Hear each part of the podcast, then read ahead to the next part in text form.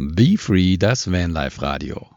Hier ist euer Steve Hagen und ich habe tolle Nachrichten für alle, die in Italien unterwegs sind.